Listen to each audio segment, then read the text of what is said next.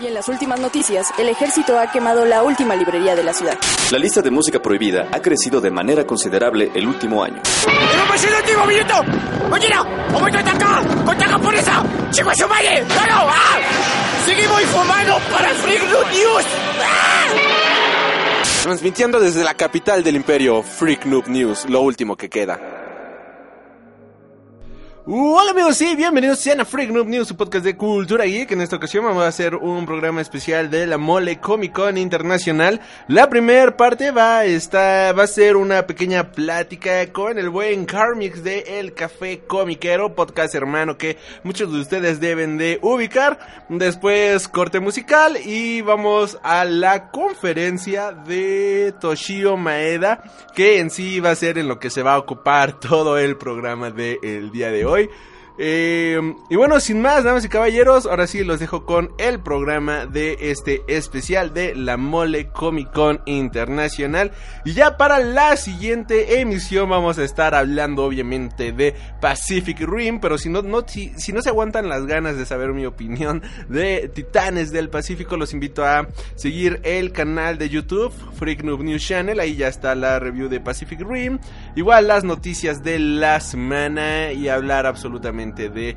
todo este universo de la cultura geek, de la cultura pop que tanto amamos. Yo soy Alri y estás escuchando Freak Noob News Podcast. Hola amigos de Freak Noob News, estamos aquí en la Mole Comic Con del 2018. En esta ocasión me encuentro con... Hola, ¿qué tal? Te saludo a su amigo Carmix del Café Comiquero. Y con... Héctor Romo, mejor conocido como Thor Rock.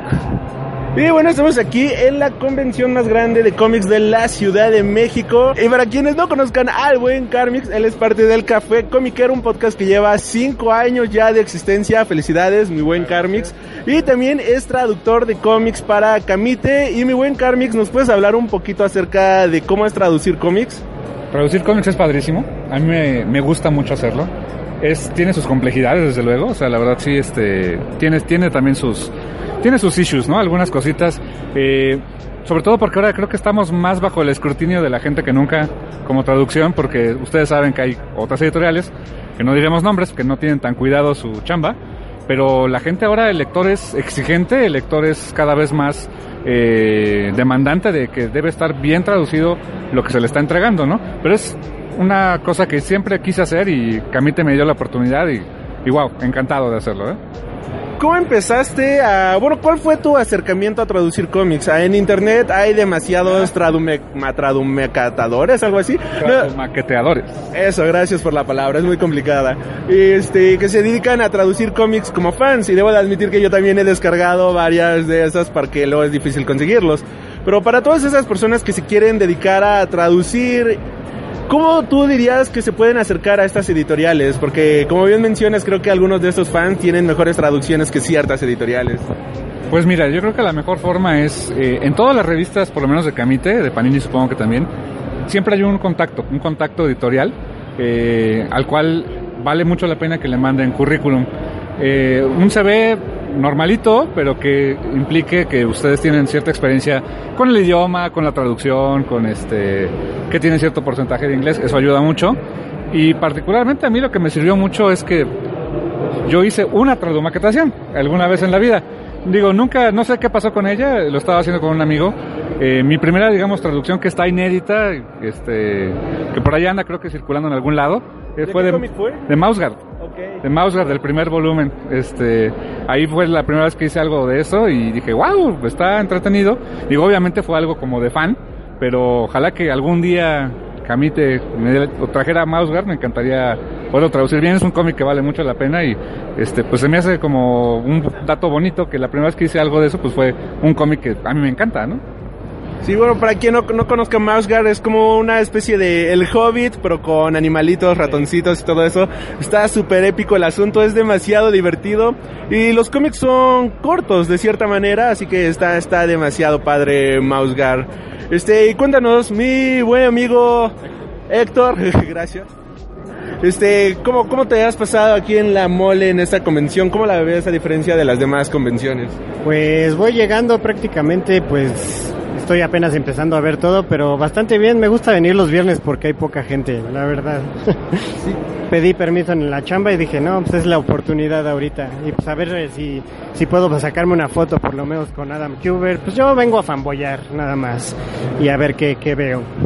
De esta edición, ¿qué invitados son los que más les laten? Pues mira, particularmente yo como que traía, traigo mucho, ya, ya lo hice porque digo, ya, ya los conocí, de, este, de saludar a Larry Hama, que de hecho escribí yo un artículo sobre Larry Hama para Camite, que salió en un, en un cómic de este, ah, Call of Duty. En el segundo número hay un artículo mío que escribí sobre él, le pedí el autógrafo sobre el artículo, la verdad fue algo, algo padre. Toshio Maeda se me hace, digo, muy aparte de que es un tema del hentai y todo este rollo, el hecho de que venga por primera vez un mangaka, eh, un dibujante de cómic japonés, a la mole, a un evento aquí en México. Digo, es la primera, no es la primera vez que sucede en México, pero a la mole sí. Se me hace que es un hito y al rato eso tiene que ir creciendo. Eh, y también, pues, si todo sale bien, pues platicar con este eh, Gabriel Piccolo, que es ilustrador para una, una novela gráfica que viene sobre Teen Titans para su nueva editorial de DC Zoom o DC Inc., no me acuerdo cuál de las dos, que es para este jóvenes este adultos, ¿no? Entonces, eh, obviamente ellos, digo, Frank Miller sabemos que es como la estrella del evento, desde luego yo creo que eh, va a ser el más buscado por todos, ¿no? Sí, tú mi buen Héctor, ¿cuáles esperas más? Bueno, ¿qué invitados son los que más te emocionan? Pues yo cuando tenía 12 años me impacté con Wolverine, con Adam Kubert. y pues espero saludarlo por lo menos porque pues una firma está medio carita, pero bueno. Así es esto. Y pues a Larry Hama, este, pues igual Frank Miller me gustaría pues, por lo menos salir ahí, saludarlo de lejos porque pues va a estar cañón la fila, quién sabe. Pero pues a ver qué pasa, siempre pasa algo bueno en la mole. Siempre pasa algo, algo padre. Y yo, bueno, yo los que más espero es Frank Miller. Yo sí pagué para la conferencia, debo de, sí, debo de admitirlo. Me, me emocionó bastante el hecho que viniera. Por la foto y la firma, no, porque, digo, no manches, ahí se me iría toda la quincena y hay gastos que hacer. Y ahí hay que comer, me gusta comer por lo menos dos veces al día. Y pues sí, está, estuvo medio cariñosa eso de la firma y todo eso, pero la conferencia sí, sí me emociona bastante. Como bien mencionas, este, el mangaka que viene, yo no lo conocía, no tenía ni idea de quién diablos era. Pero este me metí a ver qué diablos hacía porque vi que era de hentai de pulpos o algo así. Él es el creador de ese género, del hentai de pulpos. Y ya cuando lo vi fue de, Dios, esta es la cosa más extraña y bizarra del mundo. Me, me, me hice fan, debo de admitirlo. Me, había algo demasiado extraño y peculiar que me encantó en su arte, en la manera en, en, la cual dibujaba ese tipo de cosas demasiado extrañas y grotescas que dije, ok, soy su fan. ¿Y sabes por qué es lo de los pulpos? No, la verdad no. En Japón, ahorita ya se flexibilizó, pero antes el arte erótico era muy, muy, muy, muy vigilado. Y eh, digamos que para no mostrar una relación sexual tal cual, donde hubiera este contacto genital hombre-mujer, sustituían el genital masculino por un pulpo, para que de esa manera no se viera tan grotesco a ojos de las leyes japonesas. En teoría acabó siendo otra cosa, pero bueno. Creo que se ve más grotesco así. Se ve un poco enfermo. Sí, pero, pero, cumplía con la ley. Pornografía para los amantes de Cthulhu, ahí está. Y este también este me emociona que viene el el director de arte, algo así tengo entendido, de Marvel, Marvel Studios, Andy Park, creo que se llama. Igual este el día sábado tiene su conferencia y pues creo que el concepto de arte está demasiado bueno en todas las películas de Marvel. Algo que me gusta, por ejemplo, tengo los libros de arte de Guardianes de la Galaxia y todo eso. Y ver el arte conceptual está para reventarte la cabeza y creo que conocer a este artista está bastante chido. No traigo estos libros porque no sé si cobra la firma. Ahorita voy a ir a investigar si cobra. Si no cobra, yo creo que el sábado o el domingo voy a venir con mis libritos de, ay, señor, me lo firma. Porque sí, me, me emociona bastante. Y creo que son los tres que más me emocionan. Frank Miller, el chico de porno de los pulpos y Andy Park. Creo que son mis... Bueno, es lo que más me emociona para esta convención. Súper, pues también, este, obviamente, pues todas las activaciones que tienen, hay muchas actividades ahorita, este, traen varias cosas de Marvel, de Star Wars, eh, traen por ahí, hay una, una activación, un photo opportunity muy chistoso, que es una gárgola, ahí con Ciudad Gótica de fondo, ahí para que, para gargolear, o sea, está buenísimo ese, tómense la foto, ahí está divertido. Chido. Y bueno, joven Carmix, tú también has participado en algunos cómics nacionales, por lo que ahorita estaba escuchando. Este, ¿nos podrías hablar un poquito de esto? Igual, este, creo que la industria nacional, bueno, si es que existe una industria, que no creo que haya industria todavía. Se está haciendo. Se está haciendo, se está haciendo, pero el medio del cómic nacional, que es un poco desconocido o muy under, este, ¿nos podrías hablar así un chirris de eso? Claro, fíjate que eh, tengo la suerte de tener varios amigos que hacen cómic, que están en el medio. Eh, gente, por ejemplo, de Corteza Editorial, como Ramón Espinosa, Glenn Miller, Peniche, que es un gran ilustrador, eh, eh, Dono Sánchez, de ficción, Rojo, etcétera. Mucha gente que está haciendo cosas muy chidas para otros países, pero también hacen cómic en México. Y entre ellos también está Sergio, Sergio Ríos, que él es dibujante, él decidió hacer su propio cómic independiente, ya sacó su primer compilado, que es este, que se llama José Luis, enemigo de lo sobrenatural, que básicamente es una historia de entre humor, terror, mezclado con leyendas eh, nacionales, leyendas este el clásico de la llorona o la este la viejita que se roba a los niños, o sea, muy de la cultura mexicana, pero como que esas leyendas que nos contaban los abuelos, los viejitos, ¿no? Y él como que las hace realidad en este cómic que se llama José Luis, enemigo de lo sobrenatural, y me invitó, me invitó a escribir eh, el prefacio escribir la bonita presentación de su pues de su primer bebé. Y la verdad pues honrado muy muy honrado de que me, me haya invitado a escribir en este en este primer cómic. Es mi primera colaboración para un cómic nacional. Y casual también estoy escribiendo ahorita para es la primera vez que escribo para Comicase. La revista Comicase, que es la única que está circulando actualmente en impreso, en físico, sobre el medio del cómic nacional, eh, dirigida por Jorge Tobalín, a quien le mando un gran saludo. Eh, y pues es la primera vez que me invitó, me invitó a escribir para su número, digamos, de, eh, de aniversario de Image Comics. Entonces escribo por ahí un pequeño artículo de un personaje que a mí me gustaba mucho, que ahorita pues ha tenido sus altibajos, pero pues ya está cerca de los 300 números, que es Spawn. Y escribir sobre Spawn, pues para mí fue remontarme a la MESIF 98, o sea, cuando vino McFarlane, cosas muy chidas. Sí, creo que todos en la secundaria fuimos fans de Spawn, así todos los amantes del cómic que era de, wow, esto es demasiado extreme, es demasiado awesome, exacto. Bien Sí. acá, ¿no? Bien, este, bien, así, exacto, picos, bolsitas por todas partes. Se veía awesome, awesome, awesome. Exacto. ¿Y tú, mi buen Héctor, cómic nacionales o algo por el estilo que nos puedas hablar o recomendar? Pues a mí me gusta mucho el cómic de Niebla. Eh, la mole pasada compré el primer número, eh, uno chiquito, está bastante, bastante bueno, los dibujos están geniales. Y pues le traigo muchas ganas a Crónicas de Amaltea, del buen, ¿cómo se llama? Glenn Miller. Y pues también les compré el de Ferry Beaches. Está- Están bastante cotorras, es un humor muy ácido, negro, no sé, está, está bastante padre. No, no es para todos, pero se los recomiendo mucho. También este, pues creo que eh, quiero conseguir el de mm, hay este de mm, bueno, ahorita me acuerdo.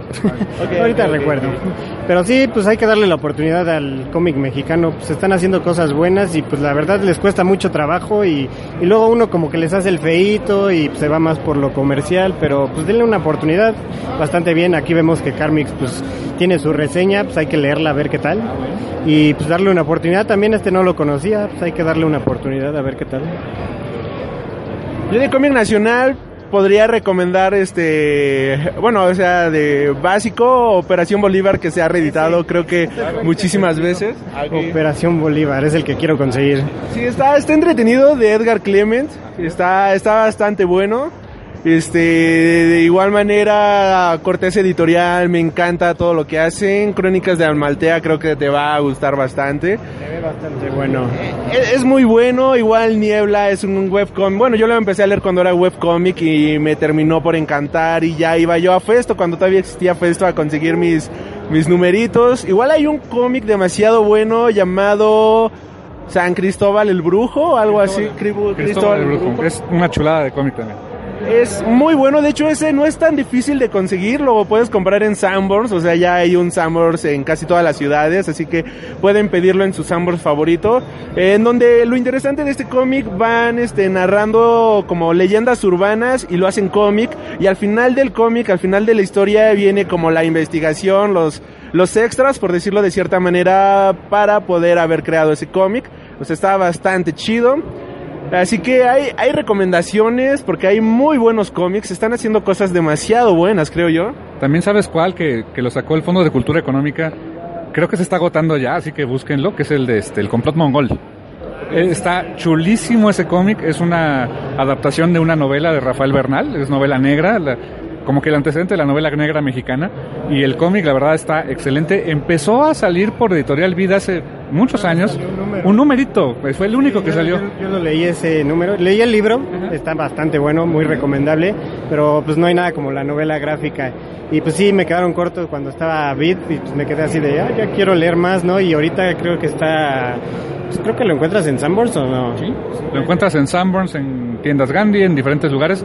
y está la historia completa. Y la verdad no es por nada, pero la edición está hermosa, ¿eh? También chequenlo eso también.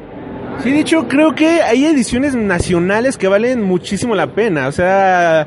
hay un esfuerzo muy cabrón en las ediciones, en portada, en papel y todo, que creo que no le piden absolutamente nada a editoriales gringas o a otras editoriales importantes. Y el trabajo es demasiado bueno. O sea, sí vale mucho la pena checar lo que están haciendo estas editoriales nacionales, artistas nacionales, que si bien no es tan conocido, no es lo más mainstream del mundo, creo yo que sí vale muchísimo la pena echarle un ojo, echarle un vistazo, porque se están haciendo cosas muy buenas, hay artistas muy buenos como Tony Sandoval, que es mi favorito, amo el arte de, de ese chavo, es inc- bueno ya no está chavo, ¿verdad? Pero amo... Está chao, está chao. Está chavo, está chavo. chavos todos.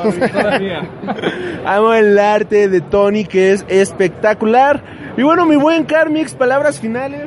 Pues bueno, pues nada, este, mi estimado Harry, muchísimas gracias por, eh, por invitarme, por invitarme a participar aquí este, contigo en tu podcast. Todo un honor. Este, El honor es mío. me, me da mucho gusto, pues, no sé, este, poder platicar de tantas cosas y ojalá que luego se arme un poquito también el crossover al revés, que te invitemos al Café Comiquero, desde luego. Y Estaría bueno. Escúchenos cada semana a través de iTunes y a través de iBox como el Café Comiquero. Síganos en redes sociales como el Café Comiquero en Twitter, en Facebook y en Instagram. Eh, va a ser nuestro quinto aniversario en un par de días, el domingo. Y pues será un programa ahí medio especial, a ver qué, a ver qué les parece. Sí, mi buen Héctor, palabras finales, ¿en dónde te podemos encontrar? Pues en Facebook prácticamente como Thor Jan ahorita. Este, el Jan es por un amigo que murió hace un año, pero generalmente estoy como Thor Rock, así me encuentran. Y este, y pues yo nada más ando de chismoso aquí, yo soy diseñador gráfico y pues ando ahí dándola de todo. De hecho, hice el logo de Café Comiquero, bueno, una reedición. Este, y pues ahí andamos también dibujando, pero pues yo nada más vengo a fanboyar, pero pues dense una vuelta aquí a la mole y muchas gracias por la invitación. Yo nada más ando de chismoso. Aquí ellos son los famosos. Yo nada más. pero pues muchas gracias por la invitación. Pues gracias a ustedes por su tiempo y nosotros continuamos aquí en la Mole Comic Con 2018, que ahora es anual.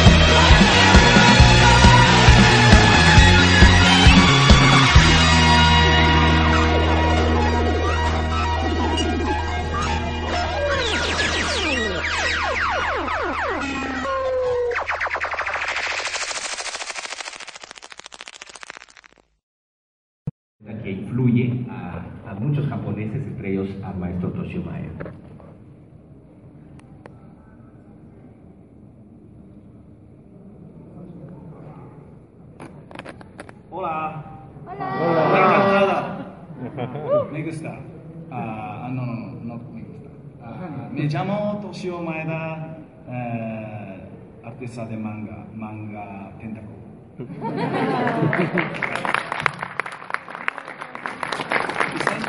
問なんですけど最初にあの漫画と出会ったのは本当はアニメですねあのウォルト・ディズニーの、えーダンボとか白雪姫とかを皆さんの子供時代と同じようにそういう普通の美しいアニメを見て初めにそのアメリカのアニメは素晴らしいなと思ったんですね Menciona que las primeras, o sea, realmente las primeras forma en la que él se involucró con el mundo del manga no fue realmente a través de cómics, sino fue más bien a través de, de- de caricaturas, en este caso, sobre todo de Walt Disney. Menciona, por ejemplo, a Dumbo y a, la, este, y a Blancanieves, que dice que fueron ese tipo de, de caricaturas como muy bonitas, fue como que su primera imagen de todo el mundo del anime y del manga. 今考えるとまだその頃は純真だったんですね Que dice que, ya pensándolo bien, en esa época todavía era muy inocente. それでもう56歳の時にはもう日本にはあの月刊誌あの月刊誌の漫画雑誌があってでそれで日本の漫画を読み始めてで大阪にはねアメリカの漫画ってなかったんですよ雑誌は que dice que él la primera vez que se encontró con, con manga realmente fue a través de una revista mensual de manga en particular, eh, que él era la que leía, porque dice que en esa época no había realmente una, manera, una revista, digámoslo así, de cómics americanos en Osaka. で16歳の時にあの家出して漫画家になろうと思って東京に行ってで東京で初めてスパイダーマンとかハルクとか X メンとかそういうのと出会ったんです Y Que ya como a los 15, 16 años que agarró y dijo, me voy de casa para dibujar mangas, se fue a Tokio y ya llegando a Tokio fue que encontró a series como Spider-Man, o como Hulk, o como X-Men. でそのアメリカのスタイルがあまりに日本の漫画と違うんで驚いてなんとかそれをその自分のあの絵のスタイルに取り入れようとしたんですけどなかなか難しくてというのも日本の漫画とアメリカのスタイルはね違いすぎるんですよね que entonces en ese momento como que le sorprendió mucho lo diferente que era el estilo de los cómics al estilo del manga japonés. Entonces como que trató de incorporar ese estilo en su obra, pero que es, es muy difícil realmente como que mezclarlo, porque sí son estilos muy contrastantes. でもなんとかそれを自分のスタイルに取り入れて新しい漫画を作ろうとして二十歳ぐらいの時にデビューしたんです y que entonces de alguna manera como que logró incorporar esa influencia de, de cómics americanos a su, a su estilo y después de varios años, ya cuando cumplió 20, logró debutar como manga profesional. Mucho ero manga pues. Por supuesto, con un manga hentai. Muy bien. Y eh, para seguir, digamos que en esa misma línea, eh, Toshio Maeda eh, empieza a lo narra él en su blog, a adentrarse a los libros de arte, a ver eh, dibujos de el Renacimiento, de eh, Miguel Ángel, las obras de Miguel Ángel, y eso también lo empieza a eh, influir sobremanera. La pregunta sería, bueno, si nos habla un poquito acerca no solo de esta influencia europea del arte clásico, y si ha tenido él la oportunidad de ver este arte europeo de cómic erótico, ¿no? Estamos hablando de autores eh, como Milo Manara, como Guido Crepax, como Paolo Serpieri, que hacen también eh, pues el equivalente de lo que él hace, pero en el dibujo europeo, ¿no? de estos eh, autores de cómic erótico europeo. ほとんどあのヨーロッパのエロ漫画って見たことないんですよ。で子供の時にあのそのルネッサンスのミケランジェロの絵を見た時にこれ劇画じゃんと。すごい見て驚いたんですよね。絵だと思わな絵だ絵だという感じよりもねあのいわゆるその頃の劇画というリアルな漫画が日本で流行ってきたのでこれ劇画の原点じゃないのかなと思ったんですよ。ちょっとリアルなスタイルの新しいニューウェーブの漫画が始まったんですよ Bueno, menciona que él en realidad no ubica mucho este, bueno, le- le- los cómics eróticos este, europeos, pero que dice que cuando él era niño, este, pues, o sea, vio obras sobre todo de Miguel Ángel y que como que decía, o sea, ese, ese tipo de, reali- de, de- de hiperrealismo hasta cierto punto que tienen las obras de, de Miguel Ángel, como que dijo, ah, no, esto no será como que de dónde viene la- la- el, el- el- el realismo japonés, digamos, en cuanto al manga, o sea, como que o sea, empezó a, a ver que, digamos, que esas obras desde el Renacimiento, o sea, tenían influencias en los artistas modernos japoneses, ¿no? ミケランジェロの絵っていうのはリアルな絵じゃなくてその体をね誇張してるんですよねすごくそのリアルよりもその 男の体とか特にあの筋肉とかを誇張してあるのですごく面白かったんです que dice que le parece muy interesante como en la obra de Miguel Ángel, por ejemplo, en vez de ser así como buscar un realismo súper realista, sino como que eh, y ponen como mucho énfasis en, como en el cuerpo, en los músculos, como que hacen que, que los músculos, por ejemplo, de los hombres se vean muy, muy grandes y muy como que, pues, boludos, digámoslo así, para que, este, y de que eso le parecía muy interesante, ¿no? Cómo, cómo realmente representaban al cuerpo humano. だからその頃はその漫画も見てましたけどものすごくその画集いろんなタイプのあの絵のルネッサンス以外にもその普通の画家の絵を見てました bueno, pues también o sea, veía muchas este, obras de, de muchos artistas, incluyendo renacentistas, ¿no? Y lo que mencionaba de los músculos, digo, ya como un poquito de referencia extra, esto viene por parte mía, es- se refiere un poquito a que en esa época en los mangas este, japoneses había muchas cosas, por ejemplo, como Jojo y así, que son de hombres muy musculosos. A eso es a lo que se refiere con la influencia renacentista en el manga. Bien, y eh, seguramente pues muchos de ustedes sabrán eh, que ya siendo un autor de manga, pues los eh, realizadores, una de las preguntas que siempre les hacen es eh, ¿qué mangas lees? ¿Cuáles son tus mangas favoritos? Pero seguramente se sorprenderían al preguntarle esto a, por ejemplo, al maestro Toshio Maeda y decir que él ya no lee manga porque eh, existe esta situación de que los mangakas dejan de leer manga.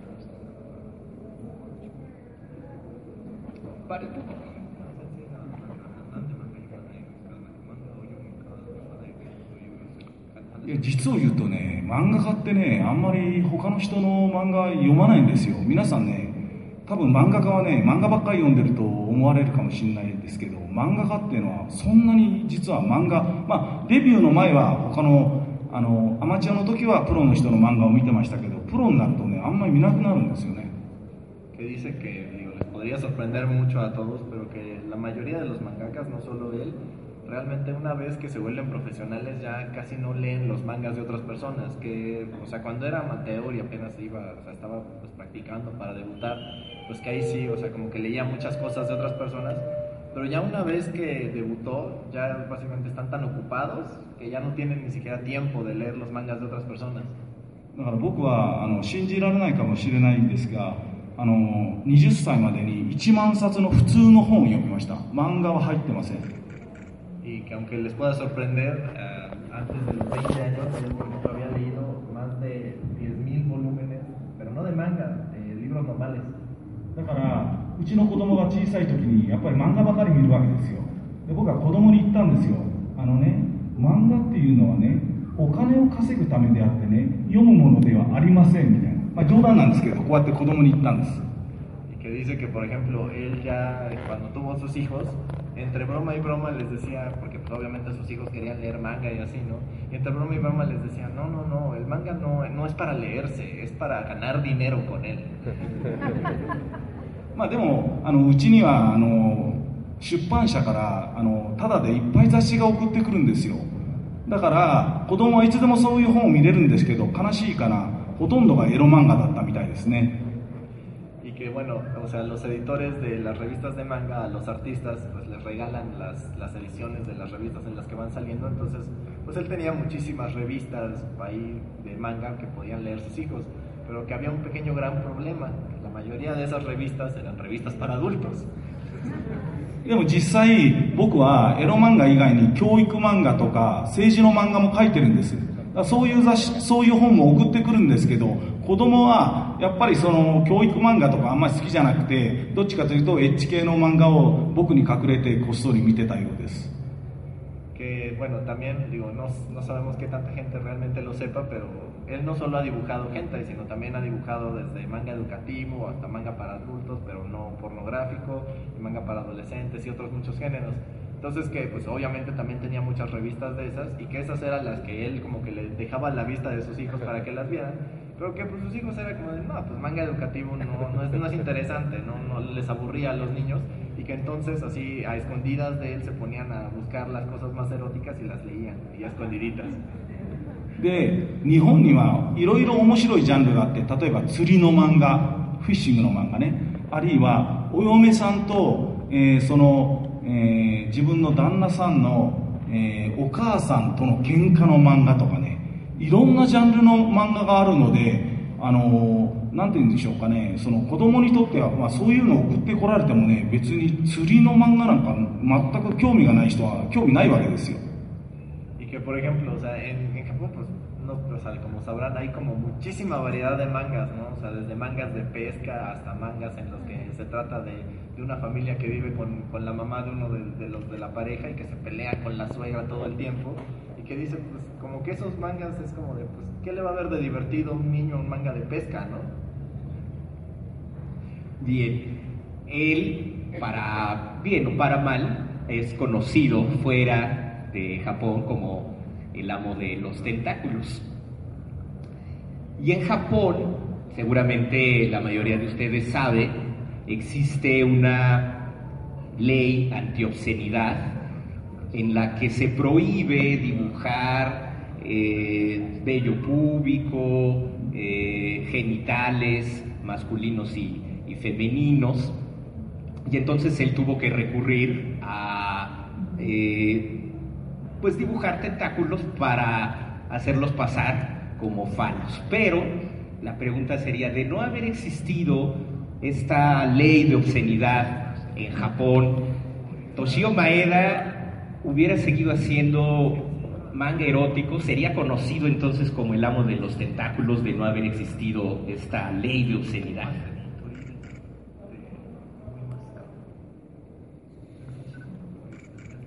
うんまあ、そのセンサーシップの問題は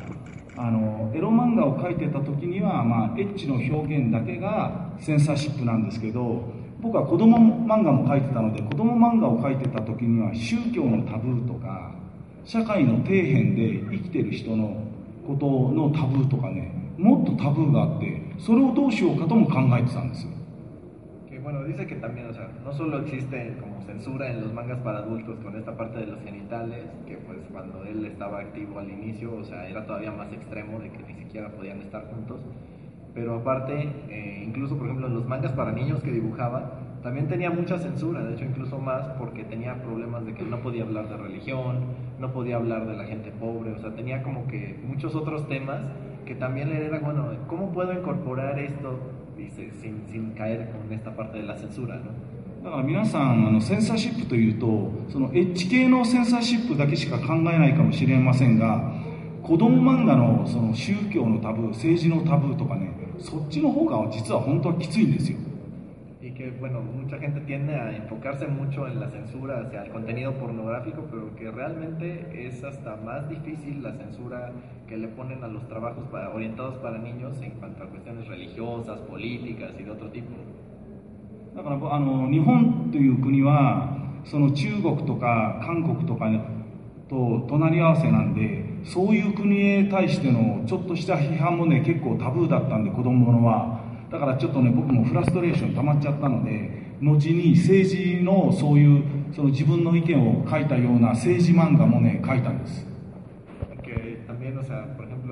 hay mucha censura de que, por ejemplo, o sea, Japón pues está muy cerca de Corea, de China, y que también, o sea, como que criticar a, otro- a esos otros países cercanos como que es algo que está muy penado, digamos así, como que no, los de, no les dan chance de hacer eso. Entonces que llegó un punto en el que agarró y dijo, no, o sea, ya se hartó y entonces empezó a hacer un manga muy político en el que literal puso todas sus ideas políticas.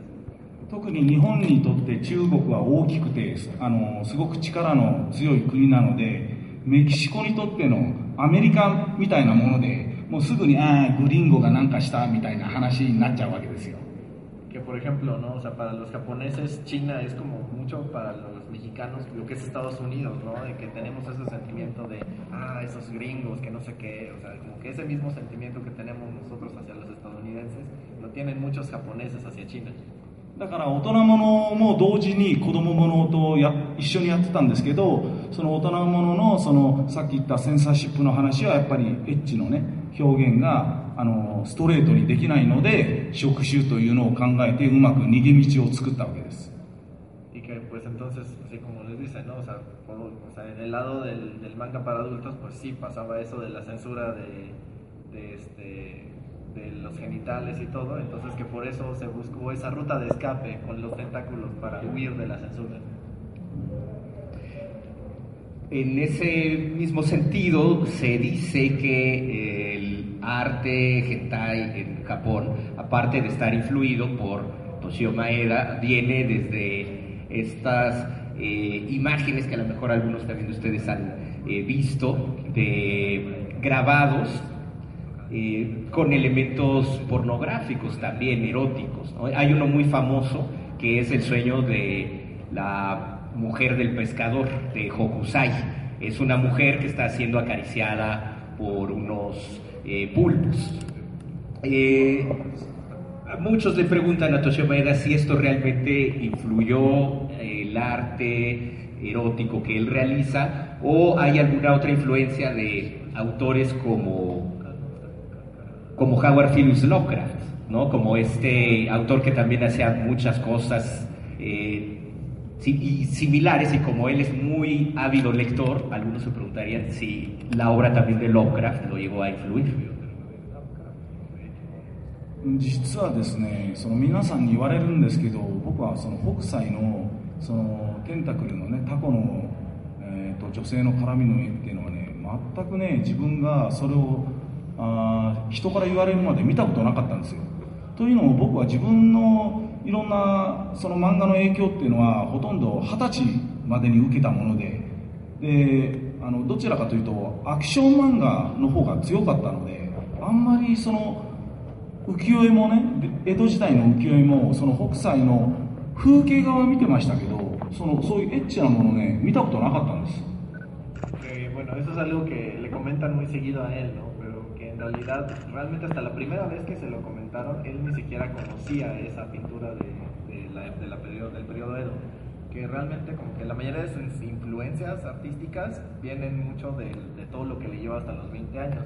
Y que pues de ahí, o sea, muchos vienen también de muchos este, mangas shonen de acción, ¿no? Que entonces realmente su influencia más fuerte viene desde ese tipo de mangas, que o sea, él sí había llegado, obviamente como japonés, llegó a ver muchas pinturas del periodo Edo, pero realmente eran más cosas como de paisajes, no, no cosas eróticas realmente lo que él había visto. 先ほども言いましたようにその僕の興味の対象は若い時二十歳まではどっちかというとあの普通の絵とかあの風景画とかそういうあるいは話で言うと神話いろんなそのローマとかあの昔の時代の神話とかそういうのに興味があってあんほとんどエロは別にそのエロ漫画を職業としてするまではエロはね全然興味なかったんです que bueno, como más o menos lo, lo- lo habrán este, entendido ahorita de todo lo que les ha mencionado, pero en general mucho de su interés antes de, de empezarse a, de- a dedicar al hentai realmente iba más a las cosas de paisajes, de personas, o sea, como que al, al arte clásico de- en ese sentido y también a, cosas como de leyendas, ¿no? Que hasta que no se empezó a dedicar a dibujar hentai, como que no le prestó atención a cosas eróticas, realmente fue ya hasta que empezó, ya que pues, empezó a, a- a a voltear hacia ese lado. じゃあなぜエロ漫画エロ漫画でデビューしたかというと考えたんですよ自分の人生子供漫画もしたいんだけど子供漫画家はね10年したらもうね捨てられるんですもう使い捨てでも大人漫画家はね30年生きれるんですよでそれは僕見てきたんですよだからやっぱ30年漫画家として生きたいのでそれでまあチョイスとしては大人漫画を選んだわけです bueno, realmente la razón por la que él empezó a dibujar manga para adultos y obviamente manga pornográfico en este caso fue precisamente porque se estuvo en un punto en su carrera en el que tuvo que decidir, ¿no? Dijo, bueno, los que hacen manga para niños usualmente son como muy desechables, ¿no? De que pueden tener una carrera de unos 10 años y ya, como que la gente se harta de ellos. En cambio, el manga para adultos y el manga pornográfico pueden llegar a tener carreras de 30 o más años y, y seguir, seguir, seguir la, en la carrera. Entonces él agarró y dijo, bueno, yo quiero vivir 30 años de esto. Entonces por ese lado se fue por el manga para adultos, simplemente porque lo vio como una opción más realista para tener una carrera larga. でも皮肉なことに大人漫画でデビューしたのにそれでしばらく経つと子供漫画からいっぱいオファーが来たんですよね。だからその昔はそうあの子供漫画家大人漫画家関係なかったのであの同じように書いてるのでだから子供漫画からオファーが来た時に、まあ、そっちも同時に始めていろんな仕事をね同時にいろいろ始めたんです。Bueno, eh, irónicamente, cuando empezó a dibujar cosas para adultos, ¿no? Después de algunos años, empezaron a, a llegarle ofertas de editores de mangas para niños diciéndoles que, oye, tu arte me gusta como para mi revista. Y entonces empezó, porque en esa época sobre todo, y a la fecha todavía sigue pasando un poco, no había mucha distinción entre los mangakas que dibujaban cosas para adultos y para niños, simplemente son mangakas, tienen los las mismas habilidades. Entonces, este, sea, le, le dijeron, bueno, no, no quieres dibujar algo también para niños, y entonces dijo, pues sí, y, empezó a dibujar, eh, hubo una época en la que estaba dibujando tanto cosas para niños como cosas para adultos al mismo tiempo. まあ今は割とそのイメージとしてその子供漫画をしてる漫画家はあんまり大人漫画やらないんですけどそれはやっぱり出版社がそのなんて言うんでしょうねあまりに漫画が売れるのでその宝物みたいにして大事に育てるのでちょっと子供大人漫画をやるのはリスクが多多いんでやめとけばみたいな話でやめてるだけだと思います Y que él cree que la única razón por la que ahorita ya hay un poco más de distinción entre quienes dibujan cosas para niños y cosas para adultos es que como que las editoriales están diciéndole a los mangakas para- de cosas para niños que venden bien, que es como de, no, no, este, to- vender, hacer un manga para adultos como que es muy riesgoso, mejor quédate aquí, ¿no? Y, y vende más cosas de, este, de esos para niños. だからその今言ったようにどれぐらい子供漫画が儲かるかというと「ドラゴンボール」の作者鳥山明は毎年ね一軒ビルを建てるんですその経費のためにあの税金を逃れるために ejemplo, digo, nada más para que se den una idea de, de todo el dinero que pueden ganar los artistas de manga para niños y adolescentes ahorita, como por ejemplo Akira Toriyama, el autor de Dragon Ball, sea, literal gana tanto dinero que para huir de un poquito de impuestos, cada año construye un edificio. であの空港まで原稿をね送りにあの車で行くんですよ車で行って空港で何かね原稿を急いで送るときにあの彼の家の前はね舗装してなかったんです土だったんですコンクリートじゃなかったのでそれが嫌でね鳥山さんはねこの道路嫌だな引っ越そうかなと思って考えてたんですよそうしたらその噂を聞いたその町の町長が「あちょっと待ってちょっと待ってあの舗装しますから」って言って全部空港まで鳥山さんの家の前の道路が全部コンクリートになっちゃったんですよ por ejemplo, no, o sea, cuando Toriyama quería ir al aeropuerto o algo así para ir a entregar ya sea un- algún documento o algo, este, pues, o sea, como que toda la, la carretera que había de, de su casa al aeropuerto estaba llena de, tierra y así, estaba muy fea y entonces agarró y dijo, no, pues como que mejor me, me mudo a otro lado, ¿no? Y entonces llegó el, el alcalde de la ciudad dijo, no, no, no, espérate, espérate, espérate, no te mueves, por favor, no te mueves. Y entonces agarró y ya leí literal, a partir de ese momento le hicieron una- un camino pavimentado desde su casa al aeropuerto, solo para que se quedara ahí. para que vean hasta qué extremos llega el manga. Y bueno, eh,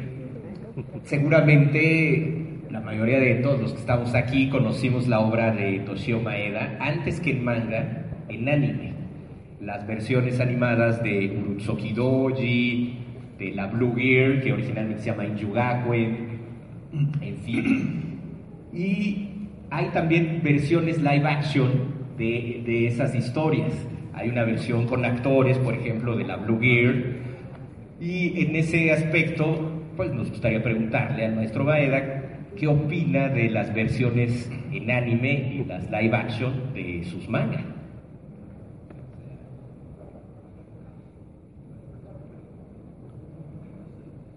うん実はねライブアクションの自分のはねほとんど見てないんですよ Que dice que él no ha visto realmente gran cosa de, de las versiones con actores reales de sus obras. まあ自分がその役者になって美しい女優と絡むんだったらあの出てみたいですけど あんまり自分が絡まないので、その、え、自分の作品でも映画がね、ちょっと見る気がしなかったんです。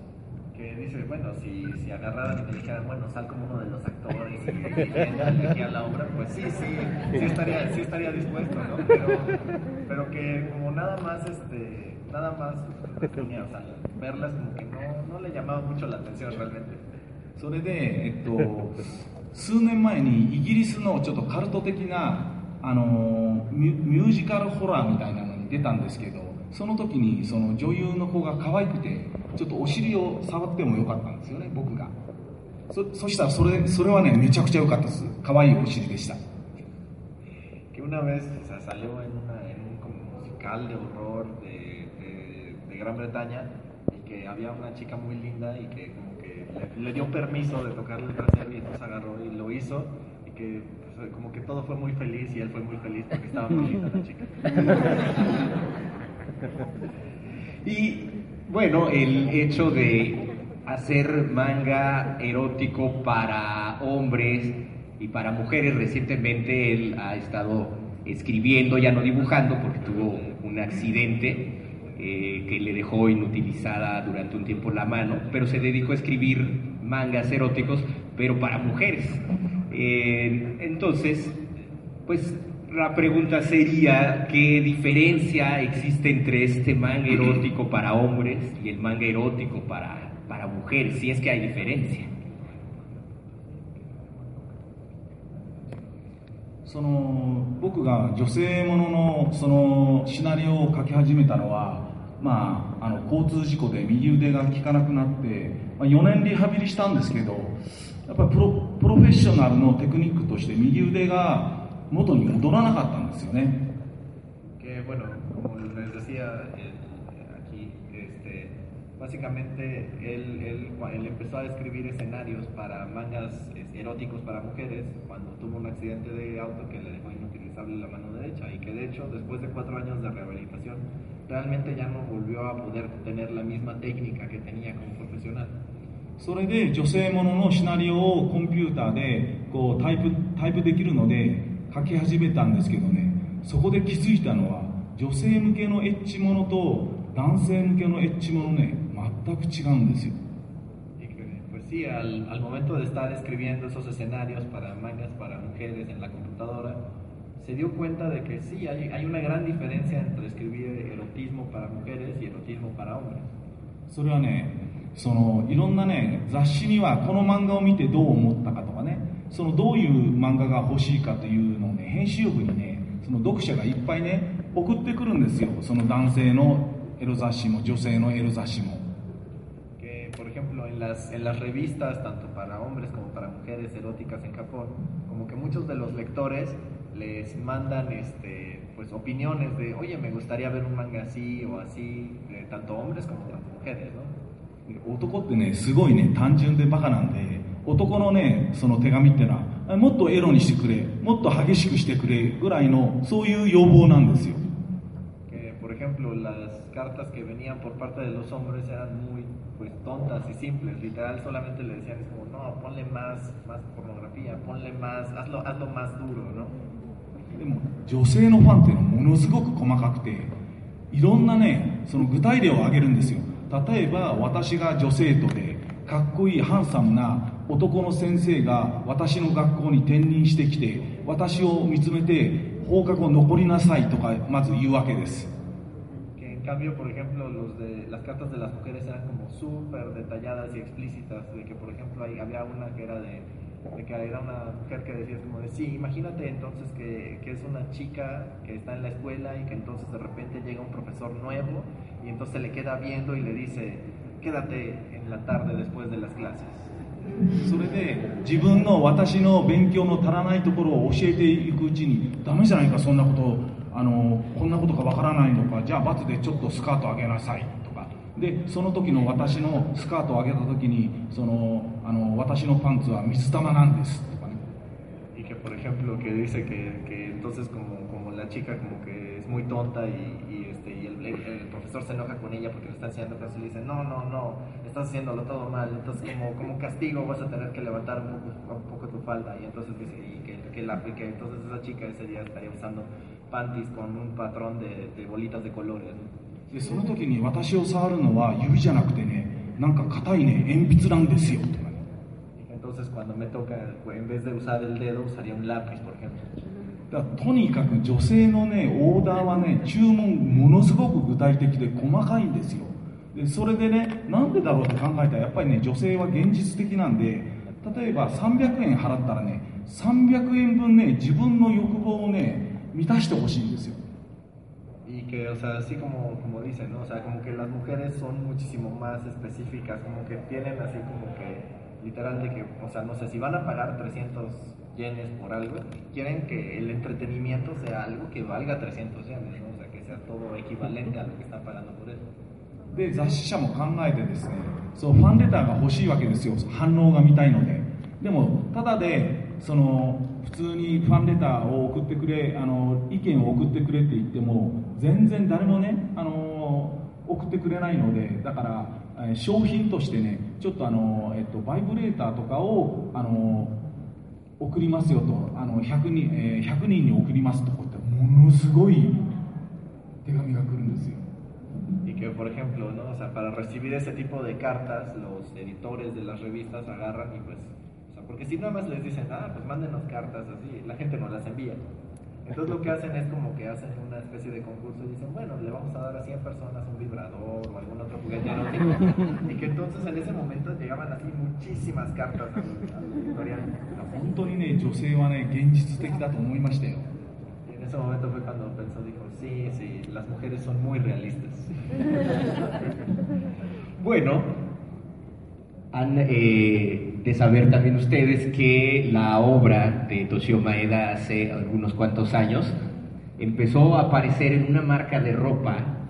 norteamericana llamada Supreme.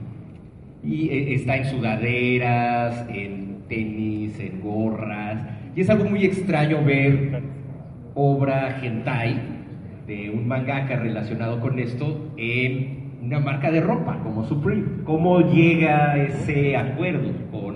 con esta compañía eh, 僕ね、初めにスあのスプリームからオファーあった時に、ね、そんなあ,のあまり関心がなかったのであの放置してねなんか変なところからあのオファーが来たんだけどちょっと怪しいんでねこれやりたくないんでとかってあの放っておいたんです。Eh,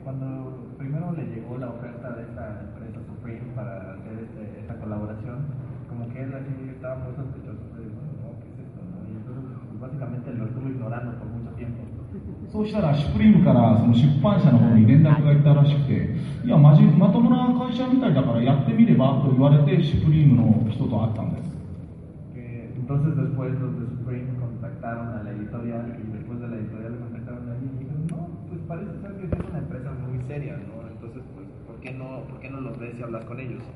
それで会ってみたら、向こうが欲しいデザインはこうだから、これでこういうの書いてほしいって言うんですけど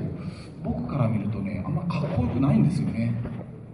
entonces los de la empresa agarraron y como que ya tenían una idea muy definida de, no, es que queremos que nos dibujes algo así o así, pero que como que Toshio Sensei decía como de, no, no, como que no, no, no me parece tan padre esto, ¿no? まあでも向こうの注文でお金払ってくれるっていうから断るわけにいかないから OK ってしたんですけど案の定やっぱりね多分日本でね売ってそのあのインターネットで見たら誰だよこんなダサいデザインしたの？僕のデザインだったんですよ。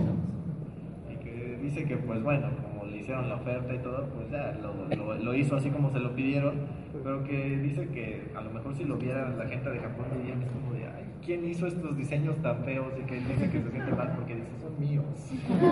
だからその時にやっぱりねその日本人の感覚とアメリカ人とか西洋人他の国の人の感覚とねあまりに違うんでね驚いたんです Que entonces ahí fue como que cuando se sorprendió porque se dio cuenta de que como que la, la, la, la sensación de que cosas están bien, así que se ven padres en la ropa, es muy diferente entre los japoneses y la gente de Occidente.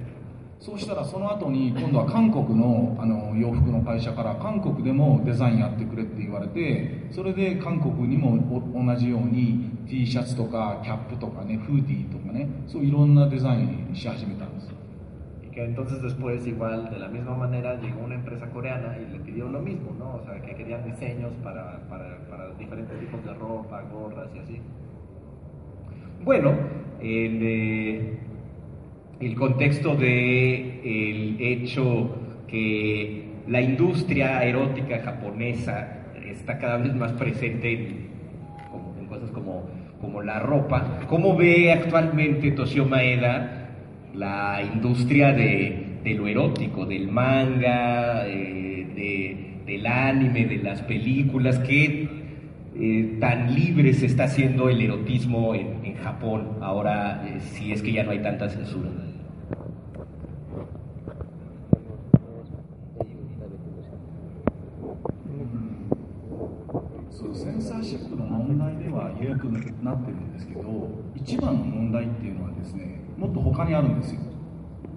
Dice que en cuanto al tema de la censura, como que ya está más relajado ahorita, pero que ese no es el problema, es otro.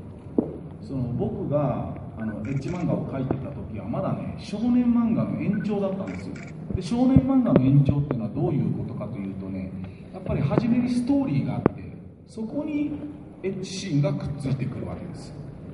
Que por ejemplo, cuando él estaba dibujando este, los manga al inicio, pues, o sea, como que, digamos que era como una extensión de los mangas shonen, por ejemplo, ¿no? Que literal es como, o sea, empezaban por la historia y ya después a eso le agregaban las escenas eróticas. それが少しずつやっぱりそのエッジシーンが多い漫画の方が人気があるとまあ当然ですよねエッジシーン見たいからそうするとねだんだんねエッジシーンが多くなってきたんです obviamente, o sea, mientras más escenas eróticas hay en un manga, como que se empezaron a volver más populares, entonces pues viendo la reacción de los fans poco a poco fue aumentando la cantidad de escenas eróticas que tenían los mangas. でそれが最後には例えば25ページあったとしたらですね20ページエッジシーンをかけって言われてるんですよ今の漫画家で僕の時代にはそういうことはなかったんです Que por ejemplo, o sea, ya llegó a tal extremo que por ejemplo, si, si van a dibujar un capítulo de 25 páginas, los mangakas les dicen, bueno, dibuja 20, de- 20 páginas de puro sexo. Todo lo, y, o sea, y que dice que en su época no hacían cosas así, no les pedían eso. そうするとねエッジシーンばっかり見ててね見てる時はいいですけど読み終わってね次の回の次の話を読みたいっていうことになるかというとねならないんですよ que dice, bueno, o sea, leer eso, pues, o sea, está bien, ¿no? O sea, es como te sirve para lo que lo necesitas, pero que realmente, o sea, como que no, no conecta con lo que sigue, ¿no? O sea, no, o sea, no te hace querer leer qué más hay sobre esa historia. だからエッジシーンを多くしたことによって出版社は自分でね自分の首を絞めたんですよ Y que él cree que las editoriales de manga erótico se, pues básicamente se pusieron la soga al cuello ellos solitos al aumentar las escenas eróticas que tienen las, los mangas, porque precisamente por ese problema de que ya no quieren leer lo que sigue. Y bueno, en ese contexto de lo que nos platica el maestro Meda del manga, de cómo está ahorita la industria del manga erótico y cómo él tuvo este accidente que ya no le permitió seguir eh, dibujando, ¿a qué se dedica actualmente eh, Toshio Maeda? ¿no? ¿Qué, este, ¿Qué es lo que hace? Porque nos decían eh, en alguna entrevista decía por ahí que incluso puede invitar gente a su casa o darle tours a la zona roja de Japón y que bueno es como todo un experto erotómano y pues que hay tanto de cierto en eso.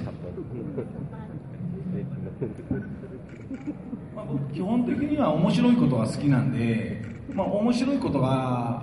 あれば何でもやるわけです。 Que, bueno, a él le gusta mu- li- literal divertirse, entonces básicamente hace lo que sea mientras sea divertido. それで、あのその若若者が、あのそう娼婦の家、 そういうところに行ったことがないので、ぜひ連れてってほしいと言われたことがあって、だから5、6人ね、うちの息子の友達をね、そういうところに連れてった覚えがあるんですよ。Que, por ejemplo, ¿no? O sea, una vez, este, pues, muchos de los jóvenes, pues como que no tienen mucha experiencia yendo a lugares de sexo servicio y así. Entonces que una vez, este, le- o sea, una vez agarró y llevó a su hijo con cinco o seis amigos, así como un mini tour a ese tipo de lugares. ああの子供の親にあのバレて怒られちゃいましたよ Pero que después, o sea, se enteraron los papás de todos los hijos y les enojaron mucho con él. で、なんて言うんでしょうね、もうだんだんそのそういうエッチなことは、まあ、最近はもうもう年なんで、そういうことはしないんですけど、外国からね、結構僕にね、会いに来る人多いんですよ。Y que bueno, ya por la edad y todo, pues ya realmente no hace todo ese tipo de cosas ya más eróticas, pero que dice que ahora este, pasa mucho de que mucha gente va del extranjero a visitarlo a él a Japón. で普通の人だったらいいんですけどね、結構変な人が多くてですね、で僕と会って、うん、お金ないんだよね、ちょっと飯食わせてくんないとか言うんですよ。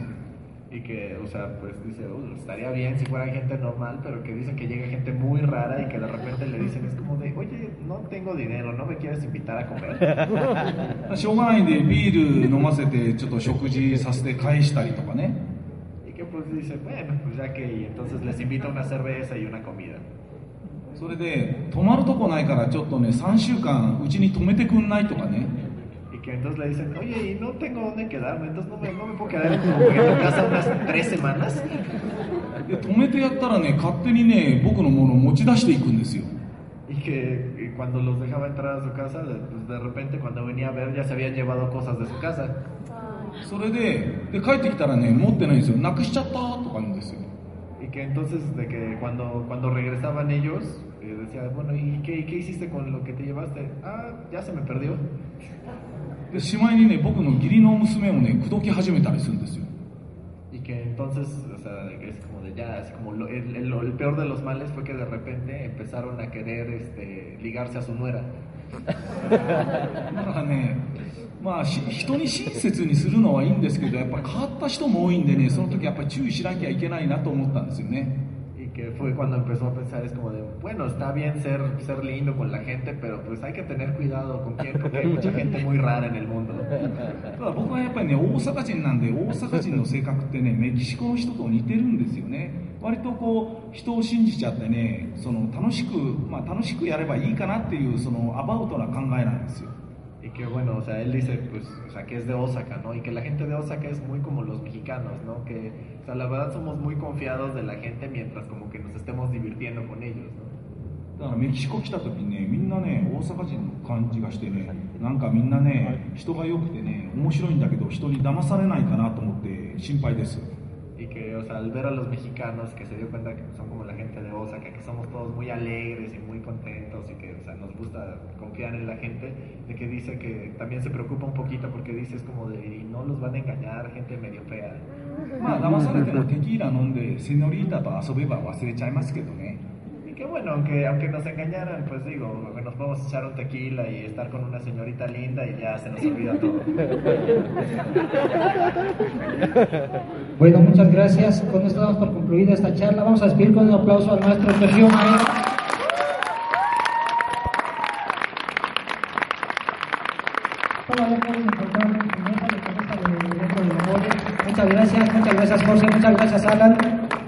Y los invitamos a quedarse con nosotros en las siguientes conferencias. Has tenido el honor de escuchar Freak Noob News, tu programa de cultura geek.